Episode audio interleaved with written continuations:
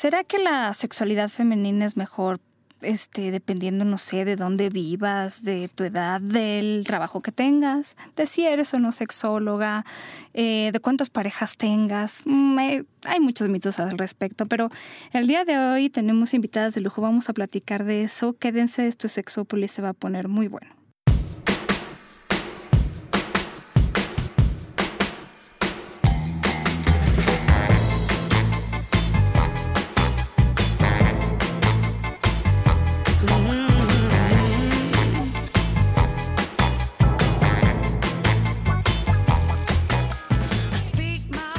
¿Qué tal? Bienvenidos y bienvenidas a Sexópolis, en esta cabina que este, nos, nos falta tiempo para platicar, mi querido John. Ah, como siempre, queridísima Pau, pero ya estamos aquí. ¡Eh! Ayer, eh, ayer, ¿eh? Ay, sí, ayer. No, el otro programa, el otro día estábamos mencionando justo a Laura Bobadilla y dije, le decimos Laura Bo, pero esta psicóloga, sexóloga, amiga del programa y que está aquí con nosotros. Hola. Y me da muchísimo gusto compartir con ustedes, saben que los amo a los dos. Bienvenida. Y estar aquí. Y eres el fetiche de Jonathan. Yo no sé. Déjame te cuento que no solo es mi fetiche sexual, sino es mi novia. Desde hace mil años decidimos ser novios. Llevamos ocho años de relación. Sí, exactamente. Amorosamente sexual, por supuesto. Desde la castidad la vivimos. Sí, por supuesto. Claro, claro. Pero no dejo de, de mamasearla, de mamasearme, de, de vernos y cachondearnos. O sea. Sí. Sí. A veces en situaciones eh, extremas. Sí. En una ocasión, en una reunión en la que fue mi mamá. Sí. Eh, nos ponen una canción bien chida de esas de Vente que nos mamita. encanta te, bailar. Te agarro de cartón de chelas. Y lo agarro yo también ahí. Y mi mamá atrás, entonces la que salió apenas la fue ella, y, no y, mamá. y así nos empezamos a cachondear y, los haces Ups, que sentémonos. O sea, Ay, confundes a tu madre, Sí. Jonathan, la confundes. Ah, mi mamá no se confunde. Yo sé que no. Y bueno, Caro González, que siempre viene a hablarnos de cosas interesantes. No siempre, no siempre te invitamos. No, no siempre. Está la segunda. Esa también es mi fantasía sexual desde que nos conocimos. Sí. O sea, no, no, no sabes también cuántas aquí de, de mi corazoncito, cariño. Que estudiaste medicina, pero te dedicas mucho también como a la parte de la sexualidad y de como me gustan, son de esas pocas médicas, bueno, no, mejor no digo pocas, son muchas porque no lo sé. De las pero médicas. sí, me gustan esas médicas que combinan como disciplinas es- que están relacionadas también con pues cosas diferentes a lo mejor a lo que habían estudiado, ¿no? Sí, porque en medicina no me enseñaron nada de sexualidad. Sí, no, bueno, la psicología tampoco enseñan y luego No. Sí, no. No, y luego hay gente que da terapia, de o sea, diciendo que es sexólogo cuando en realidad no ha estudiado medicina, ¿no? O a lo mejor estudió un mes de sexología y está dando terapia. Yo le estoy diciendo esto porque es continuación de una conversación que estuvimos teniendo hace como una hora. Y entonces yo lo que les podría decir es, chequen las credenciales de las personas que les dan terapia, es decir, yo no estoy diciendo, yo conozco personas que no estudiaron psicología de principio, pero después han hecho una serie de cursos, así 25, sobre terapia, sobre muchas cosas, y ya tienen toda esta experiencia y formación necesaria. Pero chequen, porque también alguien que acaba de graduarse de la carrera de psicología probablemente no tenga mucha experiencia al- No, no en la psicología. No nos enseña nada No, no, sobre no. la sexualidad. Los, las, eh, los conocimientos que tienes en una licenciatura nunca serán suficientes Exactamente. para ser terapeuta, porque además Eso la gente no lo sabe, fíjate. Yo creo que mucha gente entra a estudiar carreras como la psicología pensando que terminando ya puedes dar, ajá, puedes, puedes ser terapeuta y eso no es cierto. Entonces, chequen todo esto, dónde estudió, qué estudió, qué experiencia tiene. Generalmente para ser terapeuta tienen pues una formación aparte Así y más sobre sexología, ¿no? Oh, sí. Y bueno, claro. aquí, por ejemplo, este, los que estudiamos la maestría en sexología, pues son tres años, tres años y medio. eh, no es así como corto, entonces. Sí, no son tres meses. Sí, no, no son tres meses, sí. Y no es un diplomado, es una maestría. Hay, hay, hay como ciertos aspectos de la sexología que están, bueno, de las personas que nos dedicamos a la sexología, que están llenos de mitos, ¿no? Por ejemplo, esta idea de, yo no sé quién piensa que cuando ir con un sexólogo significa que te va a desnudar o te mm, va a hacer cosas. Yo creo que esto también tiene con, que ver con, con las cuestiones éticas. Finalmente, no necesitas ser sexólogo, ni psicólogo, ni médico para encuerar a alguien. Claro. Pero, pero, Y decimos sí hay literal, una mayor facilidad, Por, por un ¿Sí? abuso de poder. por supuesto. Un médico puede pedirle a la paciente que se desvista, pues bueno, Claro. para revisarla, porque sí, además sí. estás yendo con el médico. Pero tú también te das cuenta cómo te toca, cómo te ve, cuando te está examinando, ¿sí? Un sexólogo, y yo lo he visto con pacientes. Pacientes a mí sí me han referido que Qué han horrible. llegado y que le dicen a, a- es que mira, tú tienes que hacer con tu esposo, lo agarras así y lo tocas. Eh, Y ¿tú- entonces perdón? empiezan a toquetearlas. Y no es que, claro, ellas dicen que han ido con sexólogos. Claro. Volvemos a lo mismo. No sabemos si son- son realmente sexólogos formados, con todo lo que ello conlleva, con todas estas cuestiones éticas que también aprendemos dentro de la formación, o, o se dicen ser, ¿verdad? No, y además yo diría, sobre todo a las mujeres y bueno, también a los hombres, si ustedes sienten que les están tocando mal, si sienten algo raro, paren. Seguramente Claro. es porque es raro. O sea, no empiecen como que a lo mejor se lo hace a todas y a lo mejor me tengo que aguantar. Por O a lo supuesto mejor que así no. es y no. No, no, no. Incluso si tú vas con un terapeuta que no te encuera, pero te va diciendo cosas que a ti no te están gustando, no te sientes a gusto, tienes todo el derecho de cambiar, de buscar otra persona, otro ginecólogo, otro ginecóloga. No, es que es el. Perdón, Caro. Y a eso me iba a referir cuando tú decías que el médico sí lo revisa a uno. A nosotros en medicina nos enseñan, sí, hay que revisar, pero también depende el paciente porque consulta. O sea, si tú Claro. consultaste por Ah, un claro. dolor de oído Y te y te te hacen un tacto no. vaginal, Pues, no, claro, porque es que, que me pasó, o sea, Por he escuchado supuesto. las historias cuando estudiaba Claro. medicina. Entonces también vean por qué están consultando y también, sí, los médicos tenemos que revisar y si es menor de edad, pues tiene que estar una persona adulta en la sala y todo eso también nos tenemos que cuidar éticamente porque pues no falta también eh, la persona que quiera hacerle daño al médico. Pero Ah, sí. también es, es fijarse de, yo muchas veces veo unos ginecólogos y yo digo, o médicos en general, y digo, no, yo por ese no me dejo tocar. Pero es por Sí. eso, porque no me da la confianza o no me parece que sea lo suficientemente ético. Y creo que como médicos, psicólogos, sexólogos tenemos mayores responsabilidades y una ética enorme con la persona que tenemos al frente. Así es. Fíjate que, que ahora que lo mencionas hay algo que, que muy desde el interno, que lo hemos hablado incluso aquí, Paulina, cuando hemos tocado el tema de abuso sexual, de violación, de tocamientos, de acoso sexual.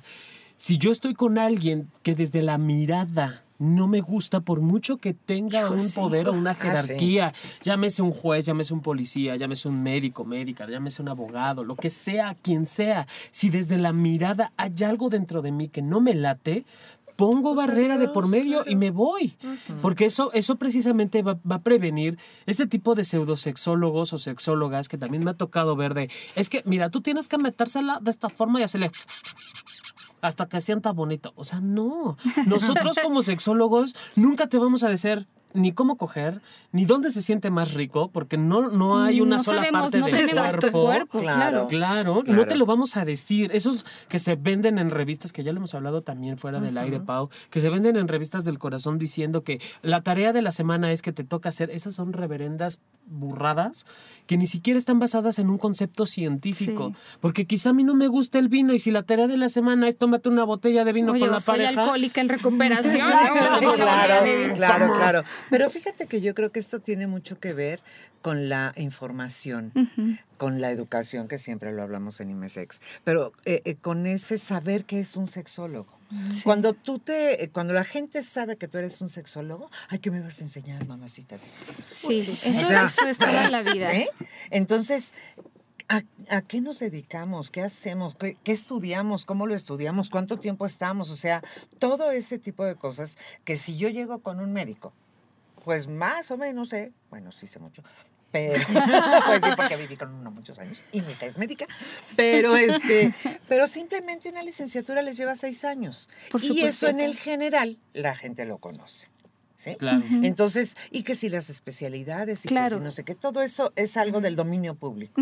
La sexología no, porque simplemente hablar de sexo bajo cualquier modalidad todavía es un mito, todavía es prejuicio, todavía. Entonces, ahora infórmate que es un sexólogo. Pero además siempre a mí me ha pasado eh, como en esta idea de que la sexología, cuando a mí me piden hablar de, no sé, cuando a mí me invitan a algún programa o algo así, es, es muy común que los temas que quieran abordar sean las posiciones del Kama Sutra, ¿no? Este, las, eh, los, ¿cómo se llaman? Los, las partes erógenas. Y es difícil que, yo sí les he dicho, mira, no te creas que cuando yo estudié esto, y mira que llevo años y además haciendo investigación, a mí me dijeron en una clase, vamos a ponernos a, a hacer posiciones. En realidad, el estudio de la sexualidad humana es mucho más complejo. Entonces, si yo te digo que podemos hablar de relaciones de pareja, de infidelidad, De este, celos. de celos, todas esas son cosas que se relacionan con la sexualidad humana. Fíjate y no es solo eso. Yo doy clase eh, en, la en la universidad, en una universidad, y hay una clase, una materia que se llama psicosociología de la sexualidad. Y yo creo que yo tengo así tatuado, ¿no? La primera clase eh, en IMESEX, en donde dijeron, eh, la sexología tiene que ver desde cómo somos hombres y mujeres en el lugar en el que vivimos. Tan, Claro. tan. No es el cogimiento, no es relaciones sexuales, no son los condones, va mucho más allá. Todo nuestro comportamiento, toda la cultura, todo lo que aprendemos como hombres y mujeres en la sociedad en la que estamos, en las, en las formas culturales que tenemos, y eso también cómo nos puede beneficiar o perjudicar. Sí. ¿sí? Porque obviamente toda, mucha de la represión tiene que ver con cuestiones de género. Y hablar de género tiene que ver con la sexualidad humana. Sí. ¿no? Entonces, como Por que ejemplo, eh, sí. no hay, no hay ese eh, incorporación de todos los elementos que se manejan dentro de la sexología. ¿sí? Y creo que eso es falta de información Todo. hacia afuera. Total, y ahorita que hablabas de la parte médica, sí, a mí me pasaba con mis compañeros, yo soy colombiana, y cuando les dije, no, me voy a ir a estudiar sexología, pues para mí primero fue cambiarme el chip para podérselo cambiar a mi familia, Ajá. para poder decirle a todos, no, me voy a ir a estudiar sexología y decirlo, pues muy segura de mí misma, pero siempre recibía la misma pregunta. Eh, había personas que me dijeron, te vas a morir de hambre, otras me dijeron, como que sexología, y es muy difícil, tú siendo médica, yo salí de una universidad muy buena en, en Medellín, en Colombia, pero siempre tú empiezas el primer semestre y, y te dicen... ¿En qué te vas a especializar? Te faltan siete años, pero ¿en qué ¿En te vas a especializar? ¿Y En si el no primer semestre qué? es, pues realmente no sale mucho quedarse como médico general en Colombia, es mucho tampoco, mejor pero es- especializarse. pero es terrible. También, o sea, hay que volver un poco a la idea de que también los médicos generales y familiares, como le dicen en Estados Unidos, son igualmente valiosos. Qué horror. ¿no? Entonces yo quería ser ginecóloga y a mí me encantaba la parte de la mujer, de la ginecología y todavía me sigue gustando. Pero empecé a rotar y a hacer como las rotaciones y las visitas a hospitales y me empecé a decepcionar de la ginecología porque decían no se le puede dedicar el tiempo a la paciente, son embarazos así, atienda parto tras parto y no le da tiempo a uno de ser humano, o sea, no le da tiempo a uno de dedicarle ese tiempo al paciente y pues conocí la sexología. Pero no es lo mismo decir que vas a ser pediatra, que vas a ser anestesióloga, que vas a ser, qué sé yo, ginecóloga, a decir no voy a ser sexóloga. Y sexología dura más. Yo tengo mis mejores amigas están en anestesia, en pediatría, son tres años y esto, lo mío son tres años y medio. Sí. Obviamente ya se están matando, duermen tres horas y media cada día. Yo vivo la vida más feliz. Sí, por supuesto. Tengo la mejor vida.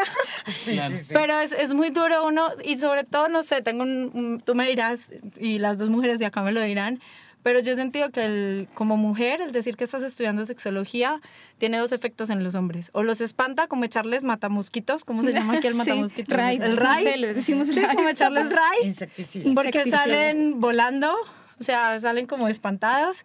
O es esto de, ¿y qué me vas a enseñar? ¿Y cómo coges? sí. Y Entonces, Sí. creen que uno está estudiando prostitución o algo así. No, es en serio. No, no, espérate, mayor respeto no, a la por lo menos ya diríamos cuánto cobramos, ¿no? Le vamos poniendo precio. A mí yo no sé por qué, pero no, a lo mejor me ha pasado, si alguno de los hombres que me conoce, y a lo mejor salí con él, y me diga si se espantó. A mí por lo menos nunca me lo han dicho, dicho de entrada. Entonces, creo que tengo suerte en eso, ¿no? Pero sí, o sea, para mí ha sido, ha sido Pero sí difícil verdad, como sí. médica decir estudio sexología porque amo la sexología, amo la medicina, pero como que todo el día me veo obligada a defender la sexología, a explicar qué es, qué hace un sexólogo. Creo que va a hacer un CD y lo voy a grabar. Sí, claro. Va a Eso una grabación de, de todo lo, lo que es. Pero hay- en cambio hay otros hombres que, que lo respetan mucho y que se interesan más como por conocerte y que te da un valor agregado.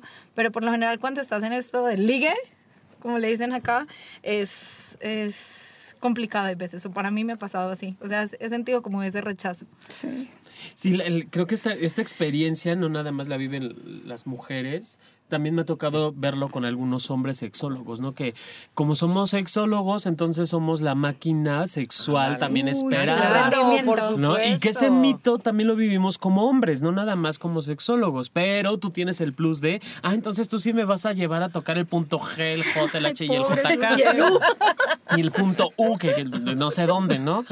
Y sí está mucho esa, esa idea. Ahora, en, en- en ustedes, en esta parte de- del, del trabajo con mujeres, ¿cómo es que las han llevado? Digo, eh, tú nos decías, Caro, en, en esto de, de la ginecología, que, que no te da el tiempo, y lo entendemos perfectamente, no hay gran diferencia en ese sentido en- en- entre la medicina pública de, de- de Colombia y la de México, que es abre parto, saca escuincle, abre parto, saca escuincle, ¿no? Sí.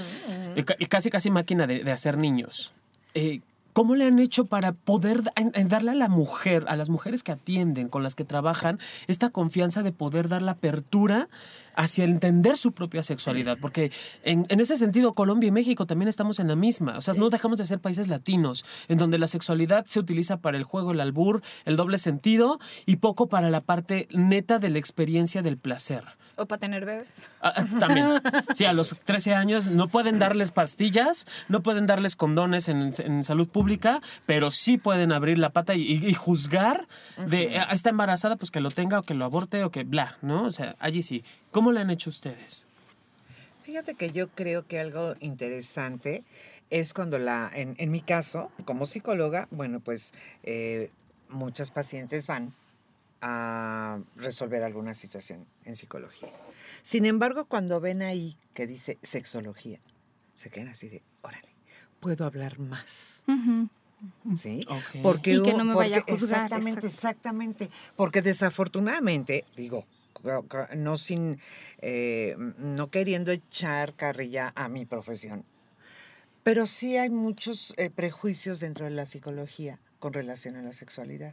Entonces, los pacientes que llegan y que tienen alguna situación particular que tiene que ver con su sexualidad son felices porque no los voy a estar juzgando, no les voy a poner ta- tacho, crucecita o palomita o lo que sea, sino que voy a entender y voy a escuchar la situación que los está molestando en ese momento. En, en esta materia que te digo en la universidad, ah, sea es, porque es una materia optativa y sin embargo los alumnos se quieren inscribir y la quieren tomar. Y para mí realmente ha sido una satisfacción y una maravilla cuando los alumnos van a dar su opinión con relación a la materia.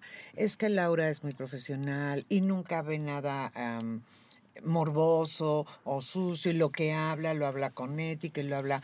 Claro, para mí, eh, eh, y esto lo he ido aprendiendo, la sexualidad no tendría que ser la seriedad. Es que, la sexo- es que eh, eh, el sexo es serio y es este pecado y es... No, es parte de nuestra vida, es algo inherente del ser humano, tan tan.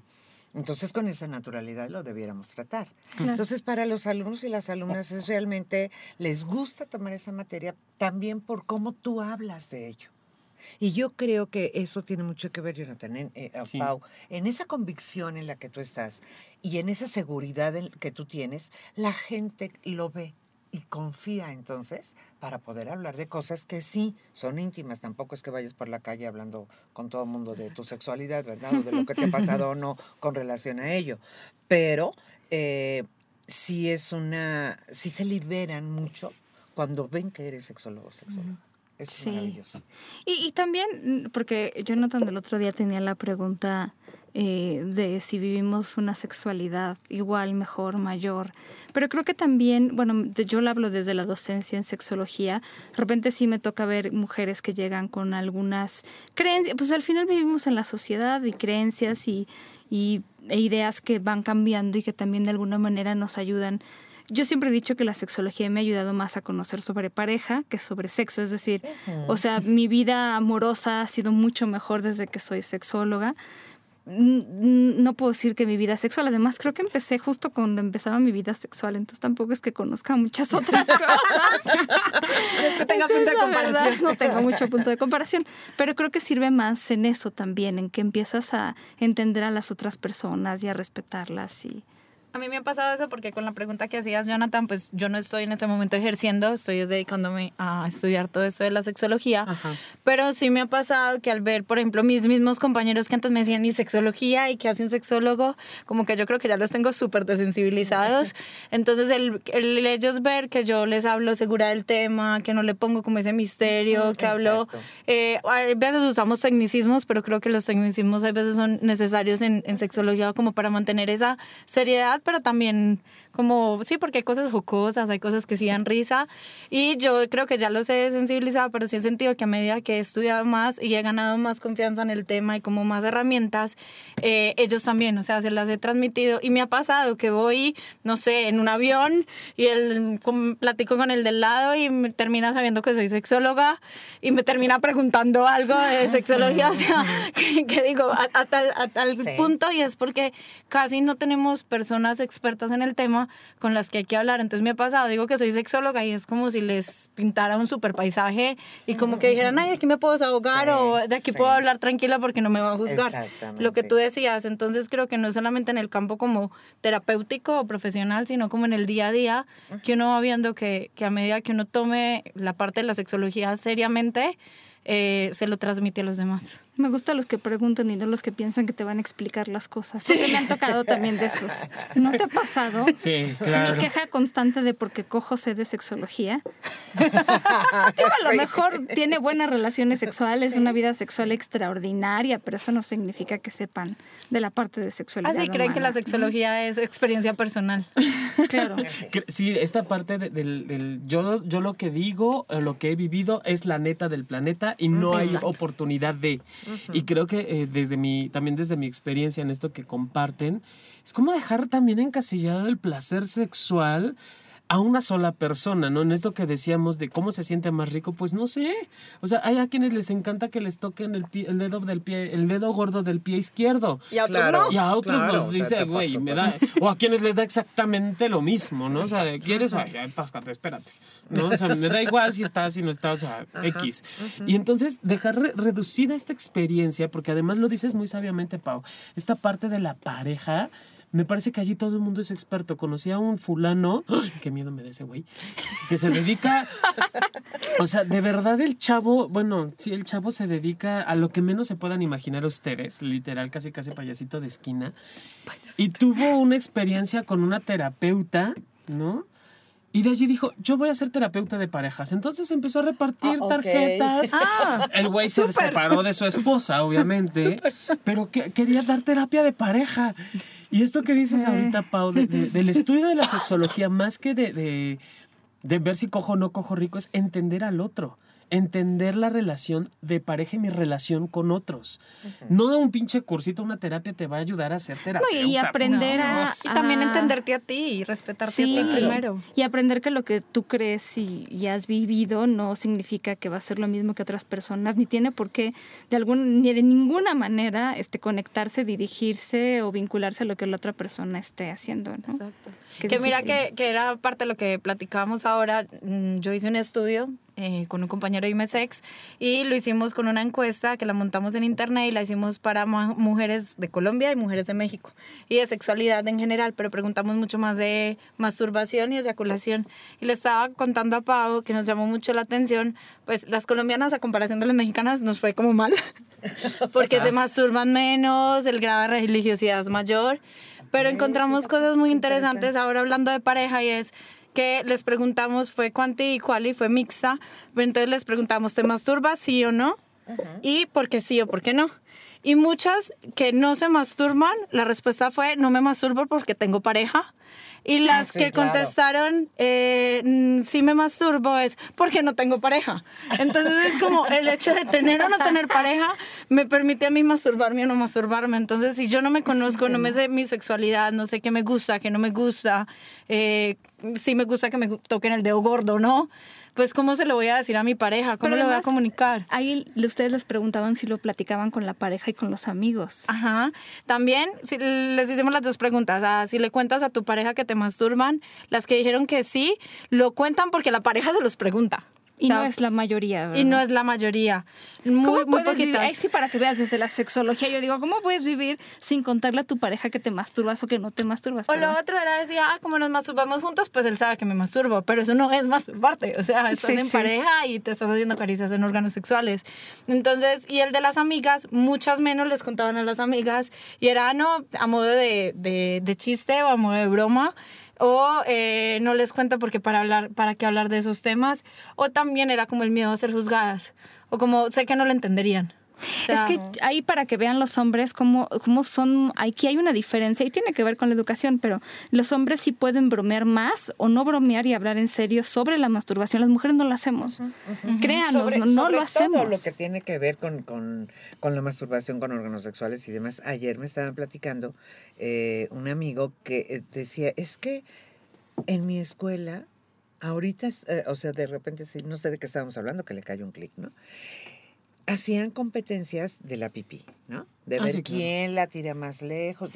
Yo, no- yo los malos veía y decía, ¿qué hacen estos? ¿no?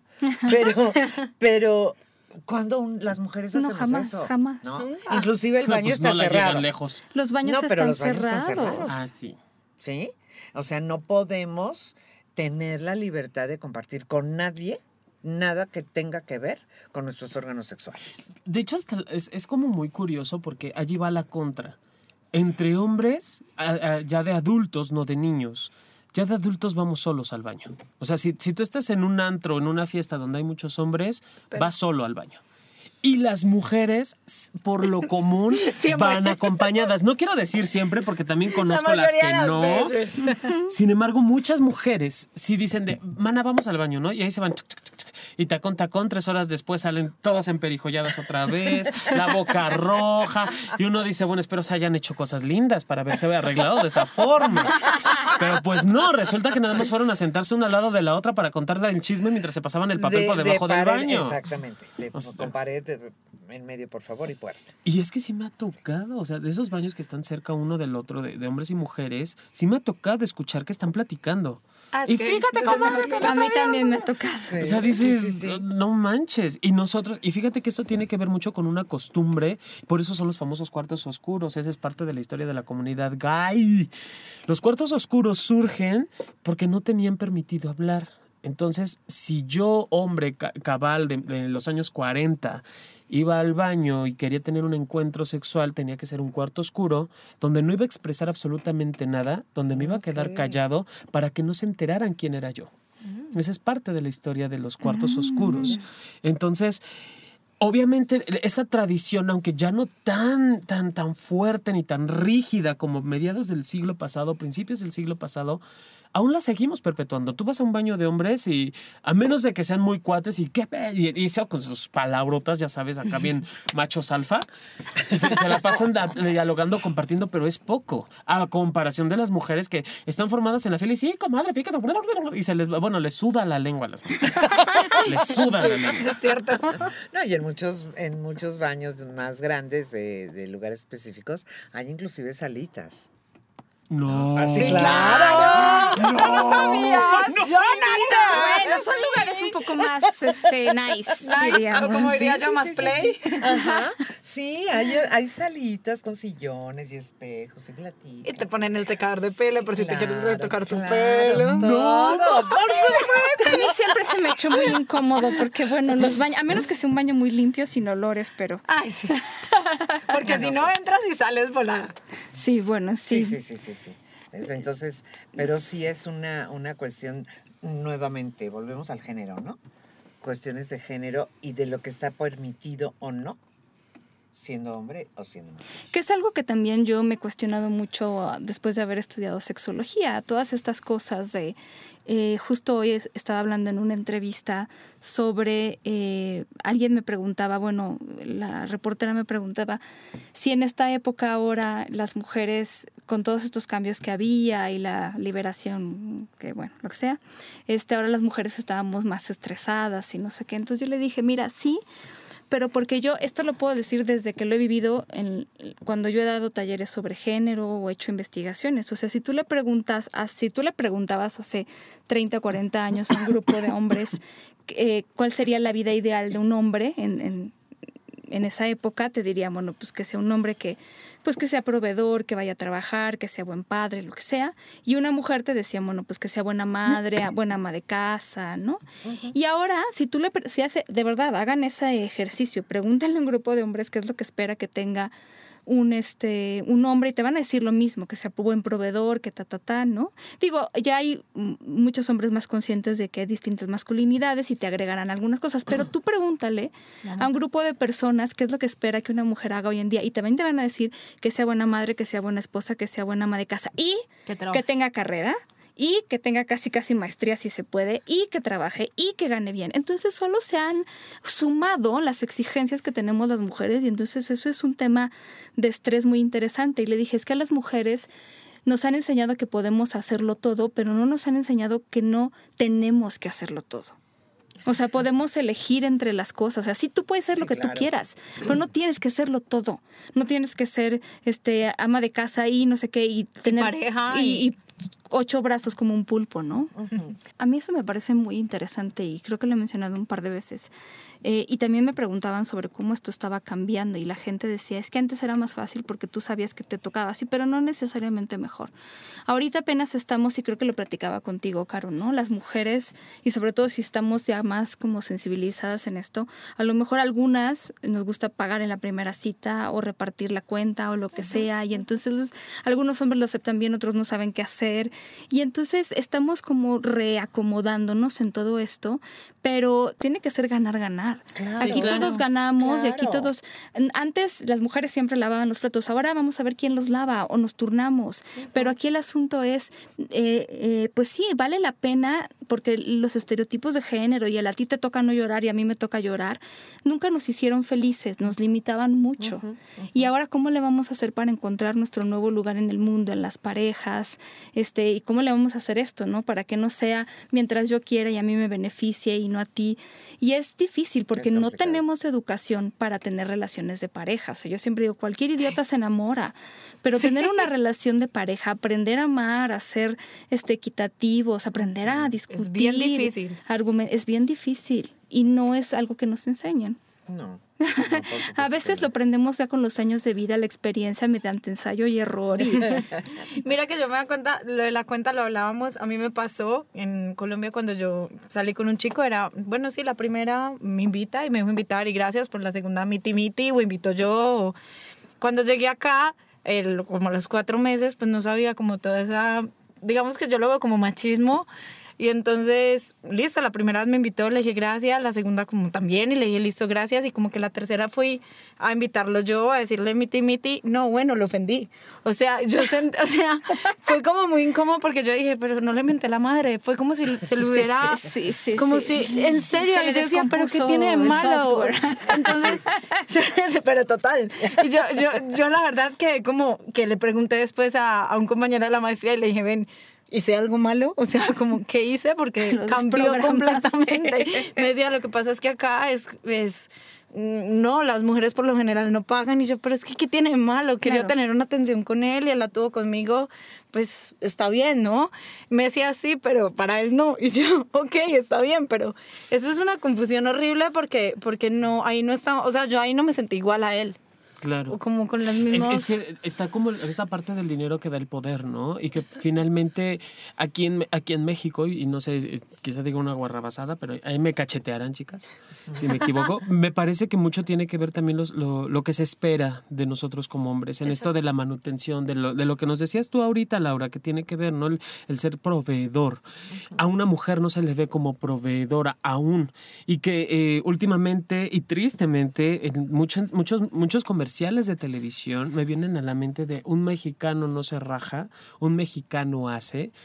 Híjole, creo que eso nos va marcando más hacia donde tendríamos, quiero entrecomillar, en donde tendríamos que estar y que no es así. O sea, esta parte del, del- del apoyarnos, eh, recuerdo mucho que a principios del siglo, de este nuevo siglo, surgió un programa de televisión que se llamaba o se llama Papá, eh, papá en la casa, algo así. Es una producción mexicana de lo poco que puedo decir, bueno, están rompiendo con estigmas, en donde la madre es la que trabajar, mantiene y claro. ella es la que trabaja y el papá es el que se dedica a hacer las labores domésticas. En Colombia también hay una así, se llamaba Amo en Casa, algo así. Amo es una novela. casa. Eh, Me parece, no me recuerdo, aquí fue una serie, una, y, y para colmo en una televisora que no quiero mencionar. Pero era como muy desde este estereotipo de empezar a romper el estigma, de empezar a romper, y obviamente no duró mucho al aire, porque se rompe precisamente con lo tradicional. Y entonces, yo, yo lo que veo, y hace poco leía, re- retomando esto, leía que el- los conceptos de hombre y mujer mucho tienen que ver gracias a la televisión en México, en este caso. De que, qué es lo que nos ha vendido de, de la mujer sufrida y abnegada, que el cuento de Cenicienta, que se va a encontrar el príncipe rico, que la va a sacar de la desgracia. Y era lo que yo le decía a una amiga el otro día, pues pobres de las heroínas, toda la vida sufren, lloran, se entristecen. Y creo que lo hablaba también en algún momento contigo, Pau Sí. sufren, se entristecen y nada más se cogen al protagonista. Y las que son las villanas se cogen a todo el mundo, Claro, y se la les, pasan y les va bomba. mal terriblemente. Sí, y terminan quemadas, ahorcadas, muertas, sacrificadas, atropelladas, Sin familia. cortadas, sin familia, abandonadas, solas, aventadas. Bueno, tienen un final tan desgraciado que uno dice, bueno, pero se la pasó bomba, ¿por qué la castigan de esa forma? Y entonces estos estereotipos se están perpetuando y de allí mucho de la guerra del que, que viven las mujeres, este, esta guerra de, de género que va con ellas mismas, en donde las mismas mujeres son las que están en contra de ellas, ¿no? O sea, es que esa es una zorra, es que esa es una Es puta, horrible. que esa Es, es una- horrible. es una guerra entre eso, mujeres. Por favor, no hagan eso, porque las mujeres somos luego las que perpetuamos eso. Por lo menos a mí me ha tocado 100% de las veces escuchar a una mujer decir eso de otra mujer y no un hombre. Y luego se los decimos a las chicas pequeñas y entonces les estamos, les estamos mandando muchos mensajes, muchos mensajes, como de no te puedes vestir de cierta manera, no puedes hacer esto, no puedes hacer lo otro. Y entonces Si no es- eres zorra, si no eres zorra y ser zorra es muy malo y entonces es complicadísimo. Mira, de lo que Jonathan estaba hablando en estos días, como viendo artículos y cosas, me llamó mucho la atención y me sentí muy identificada porque no sé si lo leíste para una investigación que hicieron y dice algo como que las mujeres entre más nivel académico tengan, maestría, diplomado, Sí. eh, especialización, no sé qué, más difícil es encontrar una pareja estable. Sí, para algunas, sí. Entonces yo decía, no, güey, entonces decides como o estudio y me realizo profesionalmente o, o tengo pareja y, y me realizo personalmente, como que es elegir y no tenemos por qué elegir. No tenemos. sí. Entonces, No pero sí. ese estudio dice eso, dice que se notó que, que entre la mujer más preparada o más estudiada era más difícil que encontrar a pareja pues por el nivel académico que tenía. Yo decía, es absurdo, pues, porque realmente sigue siendo como mucha diferencia, aunque ha cambiado un poco, sigue habiendo esta guerra de géneros y entre nosotras mismas. O sea, las mujeres Sí, claro. Creo que estamos sí, perpetuando este, muchísimo. Y la mamá que trabaja, qué mala madre es porque trabaja. No. A ti te toca ver todavía eso, me imagino, en terapia. Sí, sí, sí, sí, sí, sí, por supuesto. Yo eh, trato de eh, hacer ver cómo pueden equilibrar, y, pero no desde afuera, también desde ellas. Porque Claro. si la mamá se siente culpable, pues va a trabajar con esa culpa, con Claro. los hijos y con todo es así, ¿no? Y entonces los hijos pueden empezar a manipular y a chantajear, porque como nunca estás, mamá, y la mamá dice, sí es cierto, mi hijito, tienes razón. ¿no?". Híjole. En lugar de reeducar ahora al hijo o Sí. educar al hijo o a la hija en una nueva forma, en un nuevo No, sistema. y decirle, ¿no? mijito, la situación económica no está para que yo no trabaje. Si yo digo, este, eh, eh, no sé, hay muchas personas que trabajan con mucho gusto, pero a lo mejor le diría, si yo pudiera no trabajaba, ¿verdad? Pero bueno. Y fíjate que eh, en esto que mencionan, a mí me ha llamado la atención la cuestión de los hombres y cómo toman esto de que las mujeres sean las que, las proveedoras.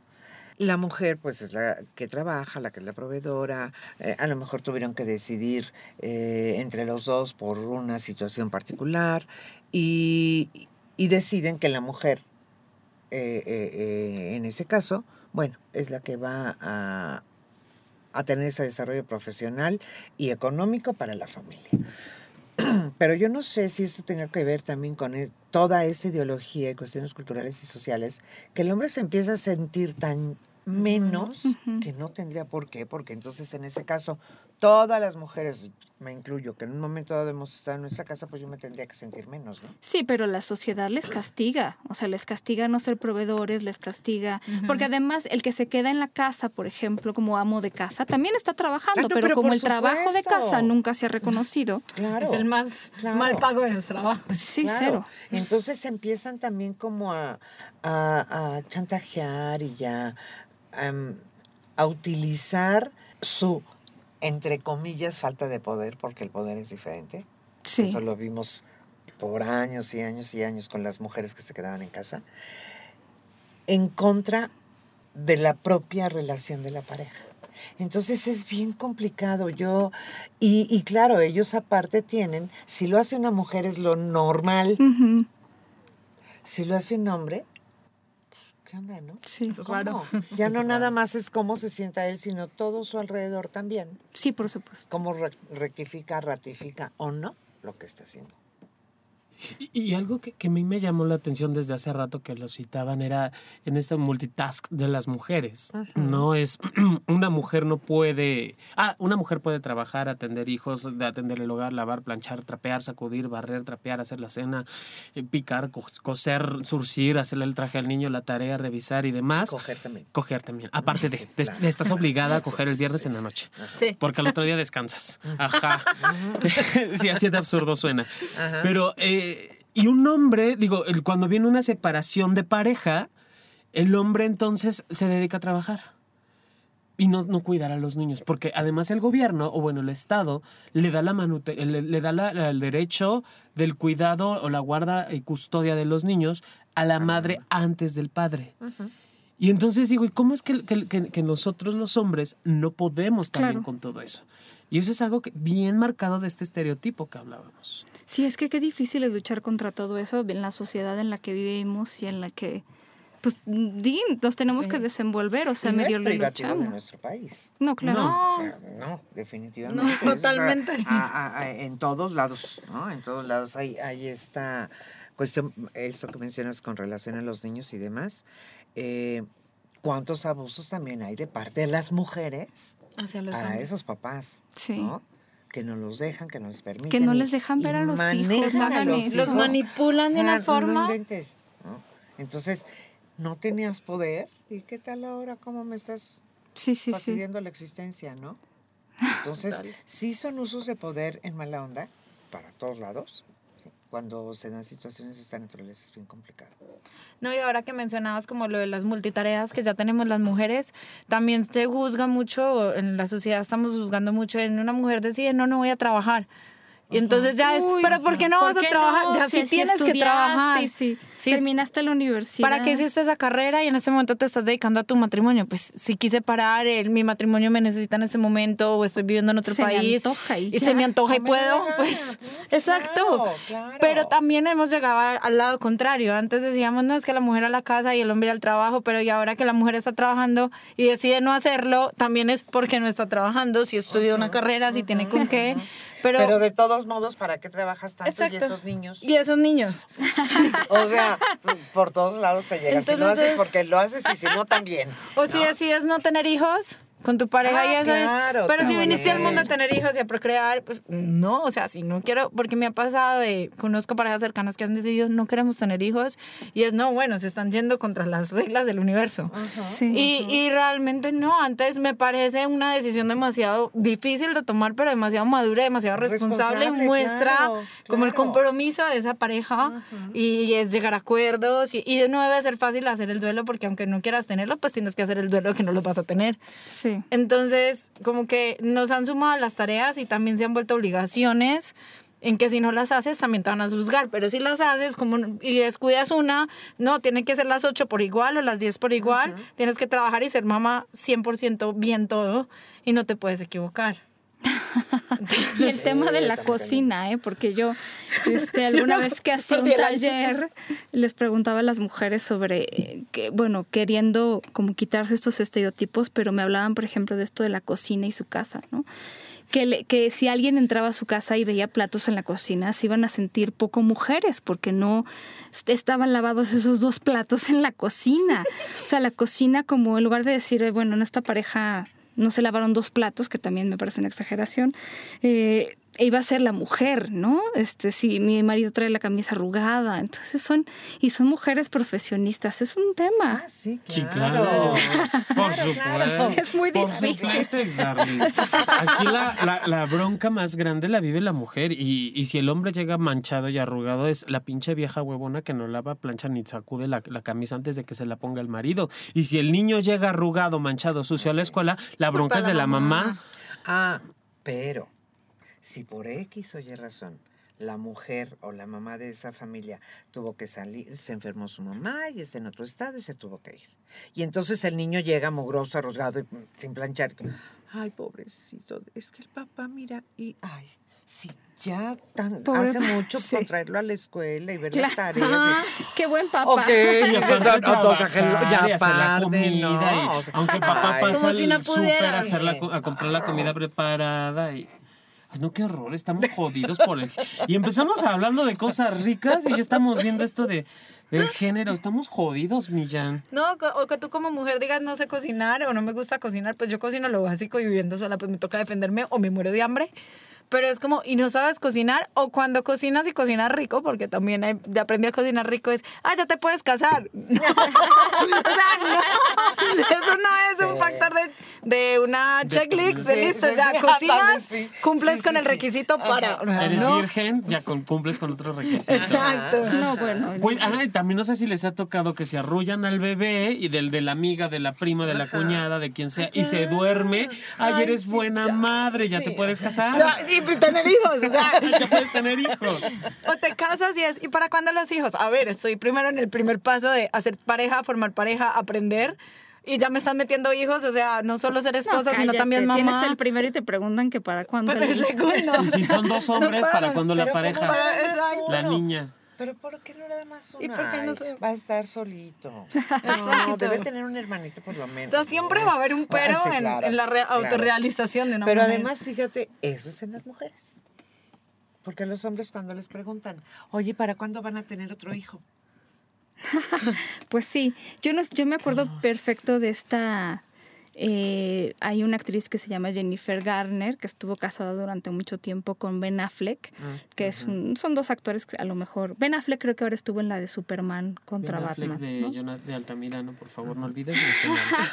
Ella decía que eh, cuando la entrevistaban, siempre le preguntaban que cómo le hacía para equilibrar el trabajo y la vida familiar, o sea, el ser mamá de dos, creo que son dos niños o tres, y eh, su trabajo, ¿no?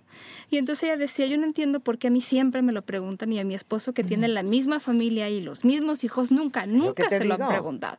Entonces todavía vivimos, yo- pero yo creo que esto nos ayuda a entender, o sea, todo esto de lo que hablamos y la educación, nos ayuda a entender a veces como por qué pasan ciertas cosas, ¿no? Porque hay hombres que se trauman cuando no pueden tener una erección, porque hay hombres que les preocupa cómo se desempeñan y el tamaño, y por- porque hay mujeres que no nos atrevemos a decir ciertas cosas, porque nos dejamos de otras.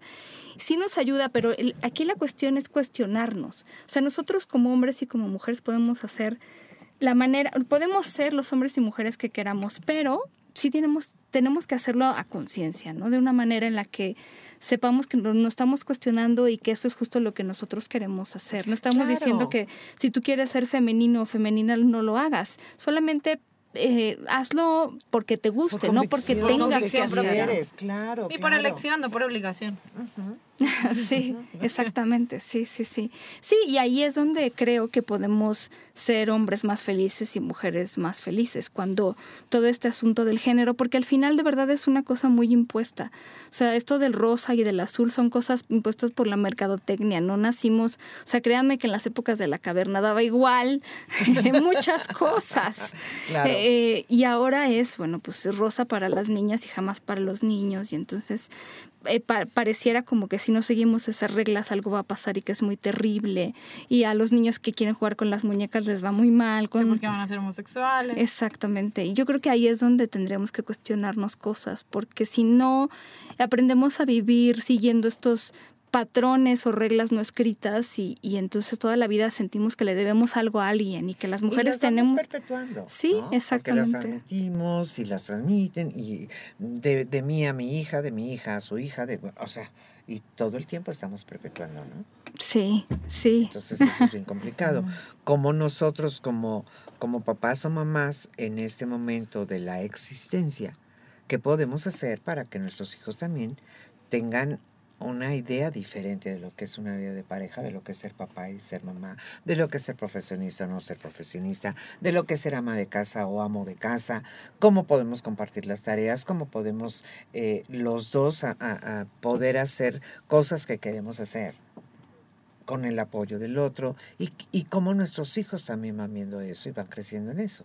Sí, Sí, sí, Entonces sí. ellos también empiezan a incorporar cosas diferentes a, a sus propias vidas de pareja y, y empiezan a diferenciarse, ¿no? Claro, no, está, no dejamos de estar expuestos alrededor, a ese alrededor. Sí. Porque yo como mamá o, o- o- o, eh, como papás de, un, de esos determinados hijos, pues hay unos abuelitos y hay unos tíos y hay otras amigas y Sí. hay otras que de cualquier manera están también permeando, ¿no? En, en su formación. Entonces, eh, yo creo que primero que nada la seguridad que como papás y mamás demos a nuestros hijos de lo que son y de lo, de lo que valen y de lo que pueden ser, de lo que pueden hacer y de que pueden elegir pues bueno, vamos poco a poco, ¿no? En- en Sí, y eso es importante porque además, o sea, si tú les dices a tus hijos, ¿y por qué no haces esto? ¿O ¿Por qué no tendrías que hacer esto? También les estás enseñando. Yo lo entiendo, o sea, muchos papás y mamás dicen, bueno, ese para mí es lo que me han enseñado que es el camino a la felicidad, que te cases, que tengas hijos. Entonces, eh, estamos todo el tiempo preguntando, ¿por qué no haces esto y lo otro y lo otro? ¿No? Porque queremos llevarlos por ese mismo camino y seguir ese mismo guion. Y, y entonces le estamos diciendo que solo hay una manera de ser feliz en vez de que encuentren la suya. Entonces sí ahí habría que... Qué difícil. Sí, eh, me, me da la impresión que es un proyecto que tenemos desde hace muchos años y que ya me tocó entrar a IMESEX cuando estaba esa idea. Nos toca enseñar desde preescolar, desde los tres años. ¿Por qué desde los tres años? Porque ya empezamos a tener una cognición, ya empezamos, con, eh, ah, ya tenemos adquirida una forma de ser hombre y mujer, ya tenemos patrones definidos, ya tenemos, eh, ya entendemos el qué debe y qué no debe hacer un hombre y una mujer. De entonces desde allí es empezar a reeducar, a reenseñar, a reedificar formas de comportamiento. Una parte sí le toca a la escuela, como bien lo hemos dicho toda la vida, Pau. Otra parte le toca a los padres y a las madres. Y otra parte nos toca a la sociedad en general. ¿Desde dónde? Desde esta parte de los medios de comunicación, desde no estereotipar, que está difícil también, ¿no? Y además, qué curioso que empezamos hablando también de esta parte del sexo, cómo es mal visto, mal entendido, mal, mal juiciado y que todos son expertos y que, y que también no deja de ser un gran tabú. No, no deja de, de si tú hablas de, de vulvas y penes en una conferencia o en la iglesia, bueno, eres sacrílego ante esas circunstancias. Sin embargo, no dejan de estar en medios de comunicación, no deja de estar la, la- la relación sexual en la novela de las cinco. Sí, es una doble Claro, moral. Claro, claro. Sí es tanta que se hace doble, como siempre lo hemos dicho, tienen tanta moral que se hace doble y perjudica eso en general, porque entonces en la novela puedo cachetear a la mujer, pero mi mamá me dice que a la mujer se le respeta, pero yo veo que afuera las viejas le gritan a los, a los hombres porque no hay un respeto y entonces veo que el camión lo dividen, que eso, qué risa me dio, le dio a un amigo mío de España, que en, eh, que, que que en México pena, ¿no? dividen O sea. camión para hombres y para mujeres o lo dividen a la mitad para que un- hay unos vagones en el metro, en el subway. Para que, no sean van- acosadas, para que no sean terrible, acosadas, pena. para que no sean tocadas, para, o sea, y yo, escu- yo escuchaba eso el otro día en, la- en el, en el radio ahora que está tan dura esta cuestión de la contaminación en el DF, que, que- decían los locutores, es que tenemos que hacer algo porque las mujeres tienen que tener su vagón. Y yo decía, hay veces que ese vagón va vacío y los otros vagones van atascados de hombres y mujeres y no cabemos.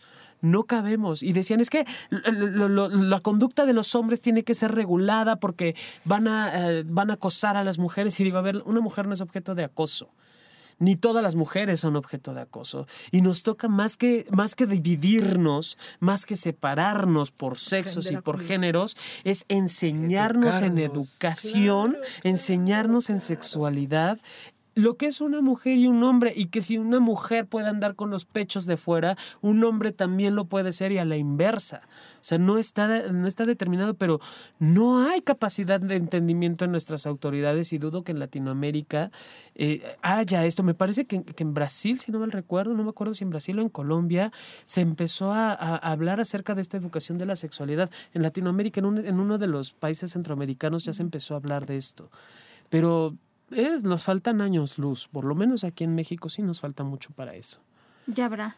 Ojalá. Digo, esos son nuestros mejores deseos, ¿no? Claro, claro, yo les digo a los alumnos que eh, sí, claro, tenemos que empezar por los niños, pero finalmente esos niños están educados por adultos. Entonces también es educar Entonces al es adulto. a los papás, es a las maestras, porque, ay, Dios de mi vida, Sí. también te encuentras con tu maestra. que Bueno, claro, "No, sí, sí, por ¿Sí? supuesto. Que también refuerzan todas estas eh, eh, eh, conductas y, y creencias y demás, ¿no? Entonces, eh, no, creo que nosotros como sexólogos y sexólogas tenemos mucha tarea, Sí. mucha tarea Sí. ¿sí?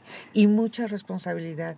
Qué bueno que, que empezamos a hacer más, que esto empieza a crecer, que nos empezamos a dar cuenta, porque empezamos a, a, a llenar más ángulos ¿no? de acción y vamos, vamos yendo a enseñar modelos diferentes, a enseñar también que lo que ya fue, ya fue.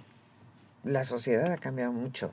Y si todos los medios de comunicación, eh, eh, eh, además de la televisión, que bueno, ahí sí eh, tiene programas específicos quizá, ¿no? Pero también están todos estos medios electrónicos. Está el internet y las tablets y el celular y que los niños ya llegan y ven todo lo que Sí, quieren sí. Entonces, pues nosotros tenemos una mucha tarea para ir a las escuelas eh, cuando nos lo permiten, porque también las escuelas no te dejan Sí, hacerlo. no es tan fácil. eso es lo que te digo, o sea, la misma escuela también reprime, ¿no? Y perpetúa nuevamente situaciones. Pero entonces, con los papás, con los maestros, eh, empezar a hablar y poder incidir de manera diferente para que esta educación integral que se pretende sea los papás, sean los maestros, sean eh, los especialistas en diferentes áreas, pero que, que actuemos en conjunto, ¿no? Para beneficio de esos niños, finalmente, porque sus vidas. Y van a crecer y van a... Todo el mundo quiere que sus hijos sean felices y eso es parte de la salud y la felicidad. Así es, así es. Oigan, se nos acabó el tiempo. Ay, no. ¿Cómo crees? Sí, les mandamos muchos saludos a la gente que nos está, ah, bueno, man- manda mensajes por Twitter, que nos descarga. Se- seguimos en SoundCloud. Y eh, acuérdense que nosotros grabamos en Estudio Cuarto del Fondo. Si ustedes quieren más información, pueden entrar a estudiocuartofondo.com y con mucho gusto ahí verán todas las posibilidades de esta cabina tan deliciosa y todo lo que puede ofrecer. Y vamos a tener que invitarlas de nuevo. Claro que Claro, sí. obvio. Encantadas. Vénganse. Yo feliz. Ok. A, a Laura y a Carolina, muchas gracias por estar aquí y compartir. Gracias por invitarme. Sí. contrario, muchísimas gracias. Digo, es y un placer. cualquier cosa eh, que quieran localizar a las a ellas nos pueden también escribir a nosotros a sexopolisradio.gmail.com y les damos con mucho gusto los datos. Acuérdense que yo casi no me meto a la página de Facebook, entonces yo sé que de repente me quieren dejar mensajes ahí, pero no se los recomiendo. Va a estar, me voy a tardar probablemente muchísimo en, en este, En pues, responder. sí, en responder. Esa es la verdad. Pero bueno, si les parece bien a través de nosotros, los pueden contactar. ¿Les parece bien? Súper Claro bien. que sí, claro que sí. Pues muchas gracias a toda la gente que nos escucha. Gracias, Jonathan, gracias por ti, dejarte hacer piecito durante el programa. No, bueno, con estas tres bellezas y los escotes que traen. no, Ay, sí, digo, ok. ya ves, me confunde hasta a mí. Claro. Ese siempre ha sido mi maravilloso don.